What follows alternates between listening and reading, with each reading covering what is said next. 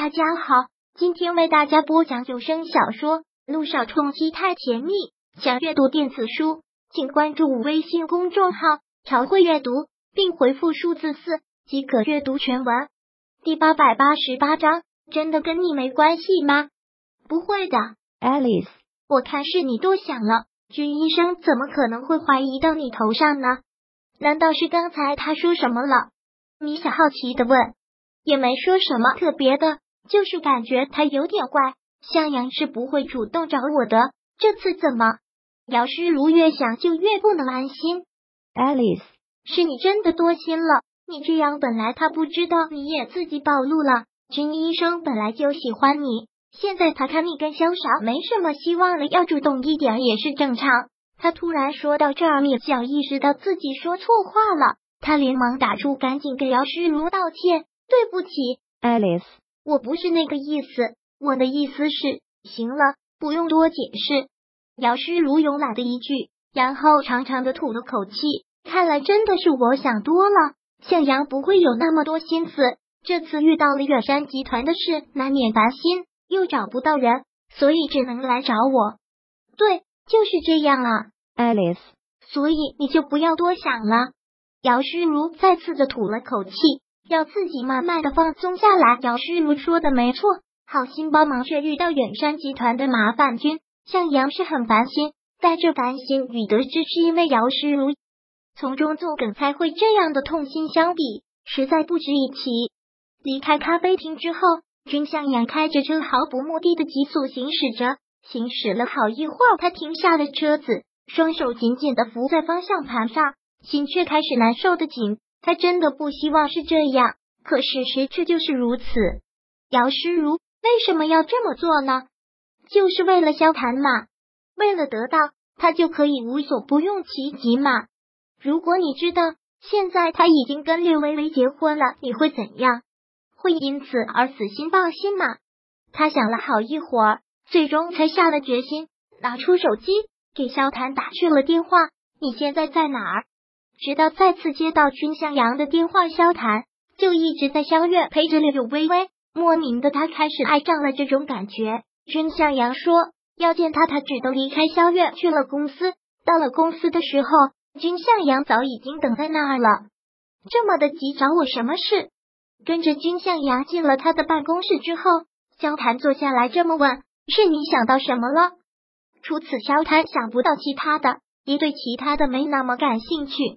而听到这个问题，君向阳眉头紧锁，不是他想到了什么，而是事实是什么。对于这个事实，连他自己都不能接受。如果让萧谈知道了呢？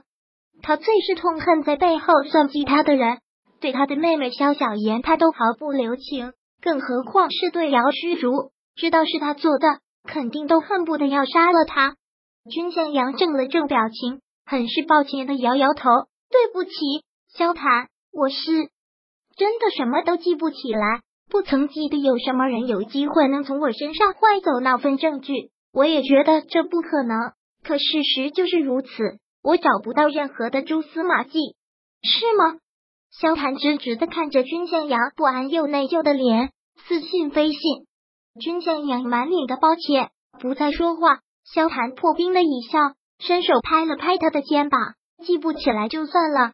能从你身上换走这样东西，想来就是件不可思议的事。你平时接触的人又那么多，想不起来也是正常，不用再为这种事烦心了。我说了，我会处理。事情已经到这步了，你要处理就要暴露你是幕后操纵者的身份。本来计划是失败了，难道要彻底的功亏一篑吗？君向阳不同意。我说了，这件事你不要出面，我会解决。告你诽谤，你要怎么解决？去认罪？萧谈绝对不允许。我空有主上的基因，不能沾主上的光吗？君向阳很严肃的道：“这件事就这么定了，我一定会处理好，你放心。”远山集团的案件因从被告变成了原告而再次备受关注，因此也完全盖住了柳微微、萧谈和姚诗如的三人感情事件。柳微微的话题。慢慢的在人们的嘴中淡去。不用去上班这些天，柳微微便无所事事的养在萧月，百无聊赖。也就是翻翻不看看电视。而此刻电视上几乎到处可见对远山集团这件事的报道，柳微微想装聋子都难。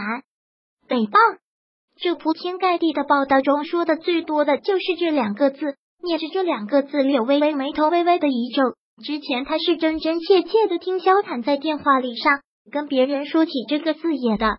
难道，难道这次远山集团被控告财务报表造假的事，真的跟萧坦有关吗？如果真的跟他有关，他这样做又是为了什么呢？会是因为他吗？为什么这个理由想来会让自己如此的心虚？听外面有车子驶进来的声音，柳微微连忙关上了电视，迎了出去。下车之后的萧谈见柳微微迎了过来，他淡淡的一笑，三步上前搂过了他的身子，一边搂着他往里面走，一边侧着头溺宠的问：“怎么，才几个小时不见就想我了？”柳微微现在可无心跟他开玩笑，对于他的调侃戏弄，他并没有什么回应，就是任由他搂着，随他一同进了别墅。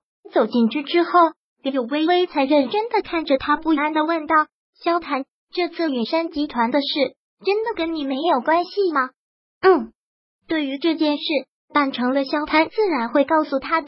可是现在失败了，他并不想让柳微微知道，也没有必要再让他知道。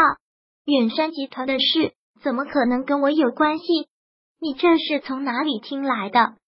萧谈眸色淡淡的看着他的小脸，真的没有关系吗？柳微微有些不相信，因为很多事都太巧合。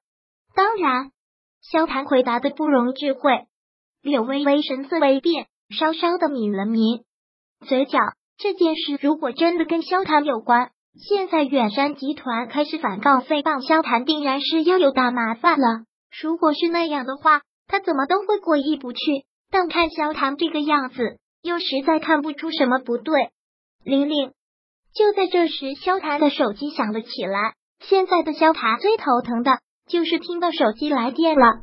看到这个来电，他不禁蹙眉，是用肖家的座机打过来的。用座机打电话的，一般都是肖老太太。对他奶奶的电话，他当然不抗拒。只是肖老太太给他打电话，无非就是一件事，恳求他回家一趟。